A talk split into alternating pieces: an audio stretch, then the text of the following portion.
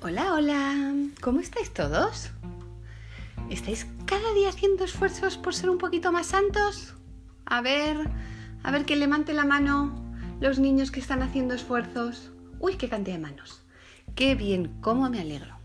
Bueno, pues esta semana os voy a contar la vida de un santo que se festejó hace una semana, justo el fin de semana pasado.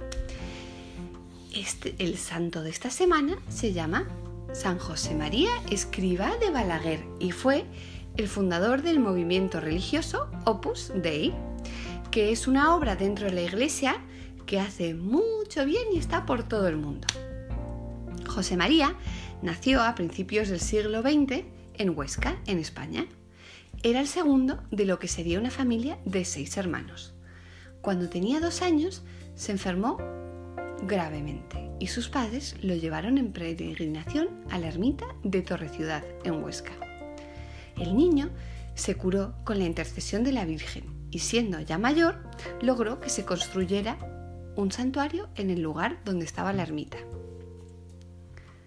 Cuando tenía 14 años, la empresa textil de su padre quebró y tuvieron que mudarse a Logroño en busca de trabajo. Esto fue duro para toda la familia, pero José María siguió siendo estudioso, alegre y atento de sus hermanos y padres. Con 16 años, viendo caminar en la nieve a un monje carmelita descalzo, se quedó maravillado del sacrificio de este hombre y decidió que sería sacerdote. Ese mismo año entró al seminario. Fue ordenado sacerdote con 23 años, muy joven, y empezó su vida sacerdotal en la zona de Zaragoza. Unos años más tarde, pidió a su, obispo ir a Madrid porque quería estudiar un doctorado y el obispo le dijo que sí. Mientras estudiaba, atendía a enfermos y pobres a través de una organización de damas dedicadas a la caridad. Fue a través del contacto con todas estas personas que sintió que Dios le pedía algo especial. Y fue también en Madrid, en 1928, que José María sintió la voz de Dios en su corazón que le pedía que tenía que abrir un nuevo camino en la iglesia para llamar a las personas a la santidad. ¿Y sabéis cómo era este nuevo camino?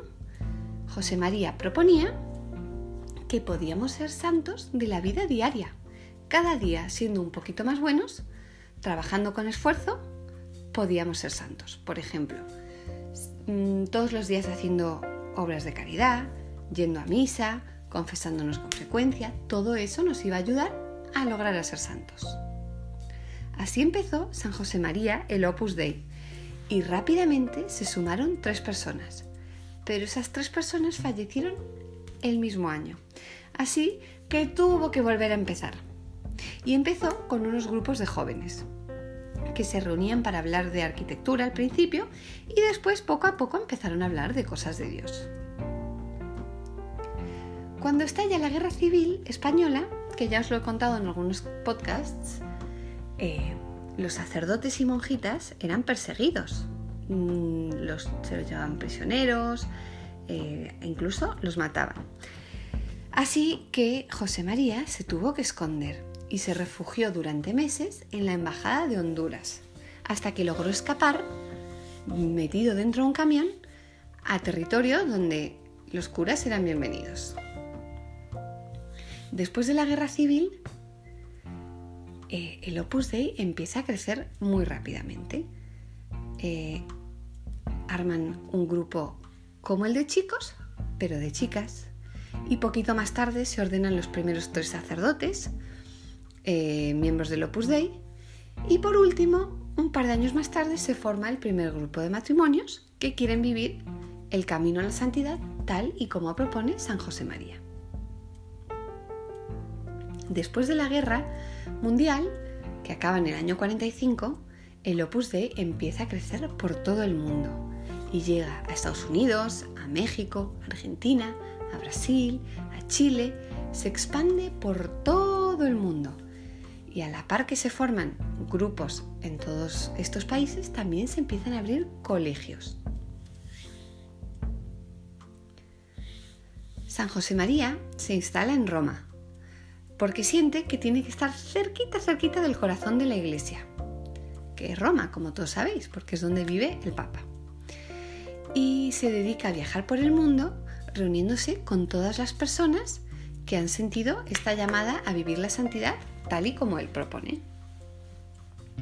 San José María muere con 73 años, habiendo podido ver cómo crece por todo el mundo aquello que Dios le había puesto en su corazón.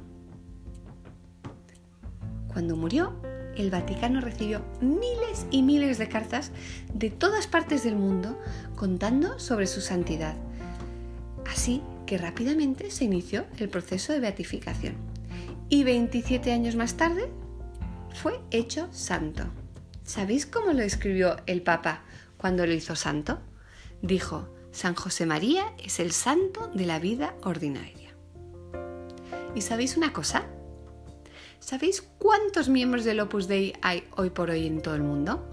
Hay 80.000, un montón. ¿Os ha gustado la vida de este santo? ¿Habéis visto que se puede, que se puede ser santo cada día? José María, San José María nos lo, nos lo enseñó. Es un poquito lo que yo os vengo contando en todos los capítulos, que se puede ser santo todos los días un poquito más. Y de algunos santos aprendemos pues a ser valientes o a ser más generosos, a ser más sacrificados. Y de San José María podemos aprender la constancia, que es todos los días, hacer algo todos los días. Y que no hace falta necesariamente hacer un gran acto de valentía, sino pequeños gestos de amor.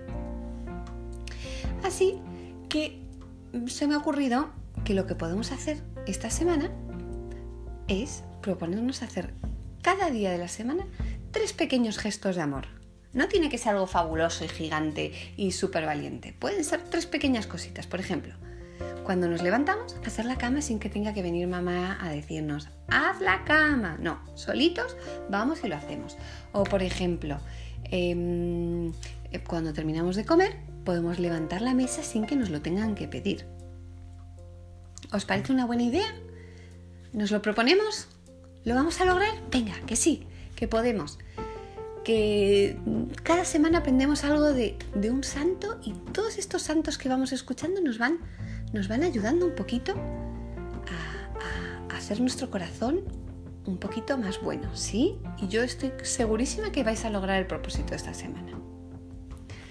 Bueno, os mando un beso muy muy grande a cada uno, pero en especial le voy a mandar un beso a Guadalupe y a su hermano Santi y también a otros tres hermanos que se llaman Francisco, Iñaki y Fermín que me han mandado unos mensajitos que me han alegrado tanto.